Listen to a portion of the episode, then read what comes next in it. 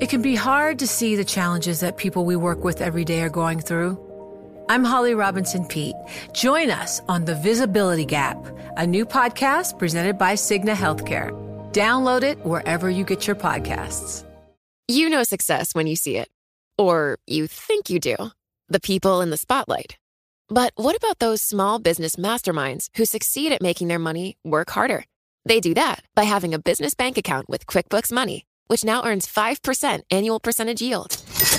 Making your money work as hard as you do? That's how you business differently. Learn more about QuickBooks Money at quickbooks.com slash 5APY. Banking services provided by Green Dot Bank, member FDIC. Only funds and envelopes earn APY. APY can change at any time.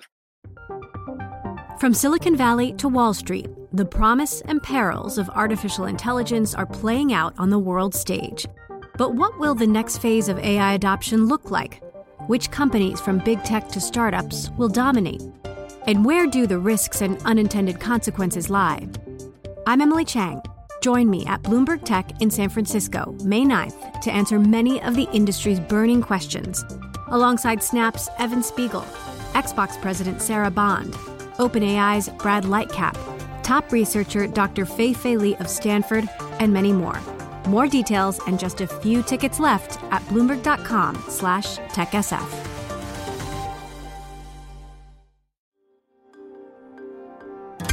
Le entregamos todo lo que necesita saber para comenzar el día. Esto es Bloomberg Daybreak para los que escuchan en América Latina y el resto del mundo.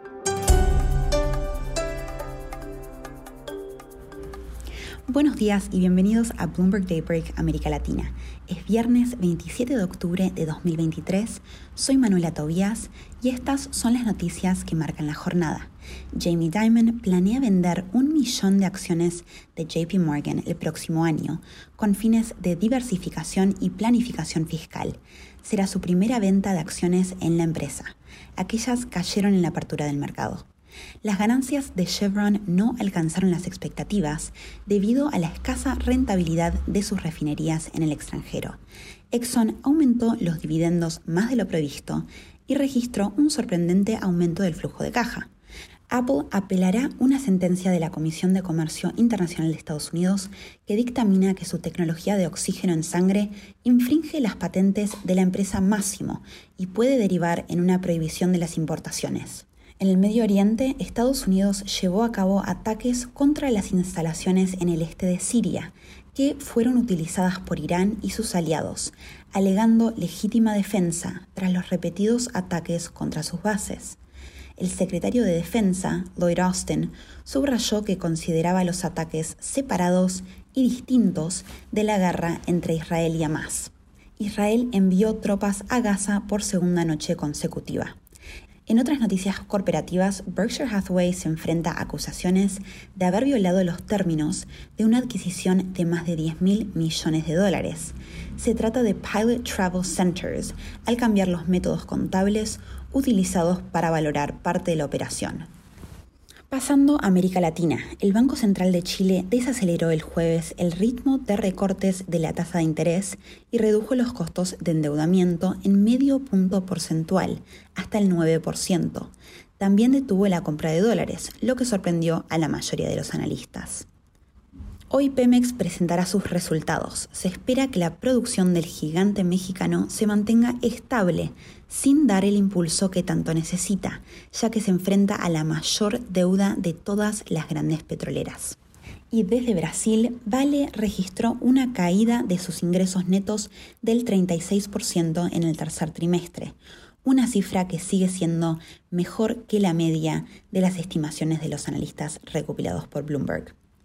Venezuela recientemente pudo asegurar el levantamiento de parte de las sanciones a la industria petrolera por parte de Estados Unidos a cambio de asegurar elecciones libres. Otro logro diplomático del régimen de Nicolás Maduro, que pasó un poco más bajo del radar, fue la reanudación de ventas de electricidad a Brasil. Fabiola Serpa es periodista de Bloomberg News en Caracas y nos cuenta los detalles. Este restablecimiento de, suministro energético por parte de Venezuela a Brasil significa la evidencia de que el gobierno de Lula está iniciando unos pasos de acercamiento eh, en el lado más que político, energético con Venezuela. Lo que se está acordando en este caso es eh, reiniciar un flujo de suministro de electricidad de la central hidroeléctrica Guri, que queda en el estado Bolívar, al norte de Brasil, muy cerca, hacia el estado de Roraima en Brasil. Esto porque el estado de Roraima en Brasil es el único que no se encuentra interconectado al sistema eléctrico de Brasil. Roraima tiene una demanda este, no satisfecha, eh, ha dependido mucho en los últimos, desde el 2019, en, plantas termoeléctricas que consumen diésel. Como ustedes saben, el combustible, la gasolina, el diésel han, subido mucho de precio. Esto está impactando en la economía local eh, del gobierno. Entonces, digamos, eh, ahora este acercamiento de Lula político hacia Venezuela es la retoma de este suministro. Y también es importante en el, sentido también porque además Venezuela está buscando unos ingresos eh, para sus eh, paliadas este, economía, ¿no? Entonces esto es una oportunidad también de reforzar esos lazos y una conveniencia de un lado y del otro.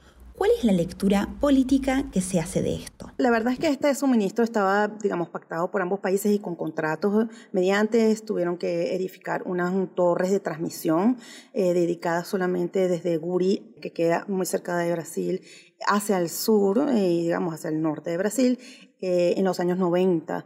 Esto continuó hasta, bueno, bien entrado el gobierno de Chávez y después Maduro. Eh, el suministro de electricidad se basa en unos 200 megavatios disponibles que hay en la represa de Guri hacia Roraima. Bueno, esto significa, digamos, mm, se paró, es lo que voy a explicar, en 2019 el suministro. ¿Por qué? Porque Venezuela tuvo una grave crisis energética eh, y de suministro a su propio, digamos, a su propia población. ¿Por qué? Porque el, el, Guri, la represa y las líneas de transmisión que salen de Guri hacia el norte de Venezuela, no hacia el sur, donde va hacia Brasil, están en muy mal estado por mal mantenimiento, baja inversión en la infraestructura. Entonces ocurrieron en el 2019 muchos este, blackouts desperfectos pues, en el flujo eléctrico. Para terminar, Taylor Swift. El patrimonio de la estrella del pop supera los mil millones de dólares. El Big Tick de Bloomberg, el informe más completo sobre la fortuna de la superestrella, muestra que es una de las pocas artistas que ha amasado una fortuna de 10 cifras casi exclusivamente con su música. Eso es todo por hoy. Soy Manuela Tobías, gracias por escucharnos. Para conocer todas las noticias que necesita para comenzar el día, revise Daybreak en español en la app Bloomberg Professional. También puede personalizar Daybreak para recibir las noticias que desee. Eso es todo por hoy. Sintonice el lunes Bloomberg Daybreak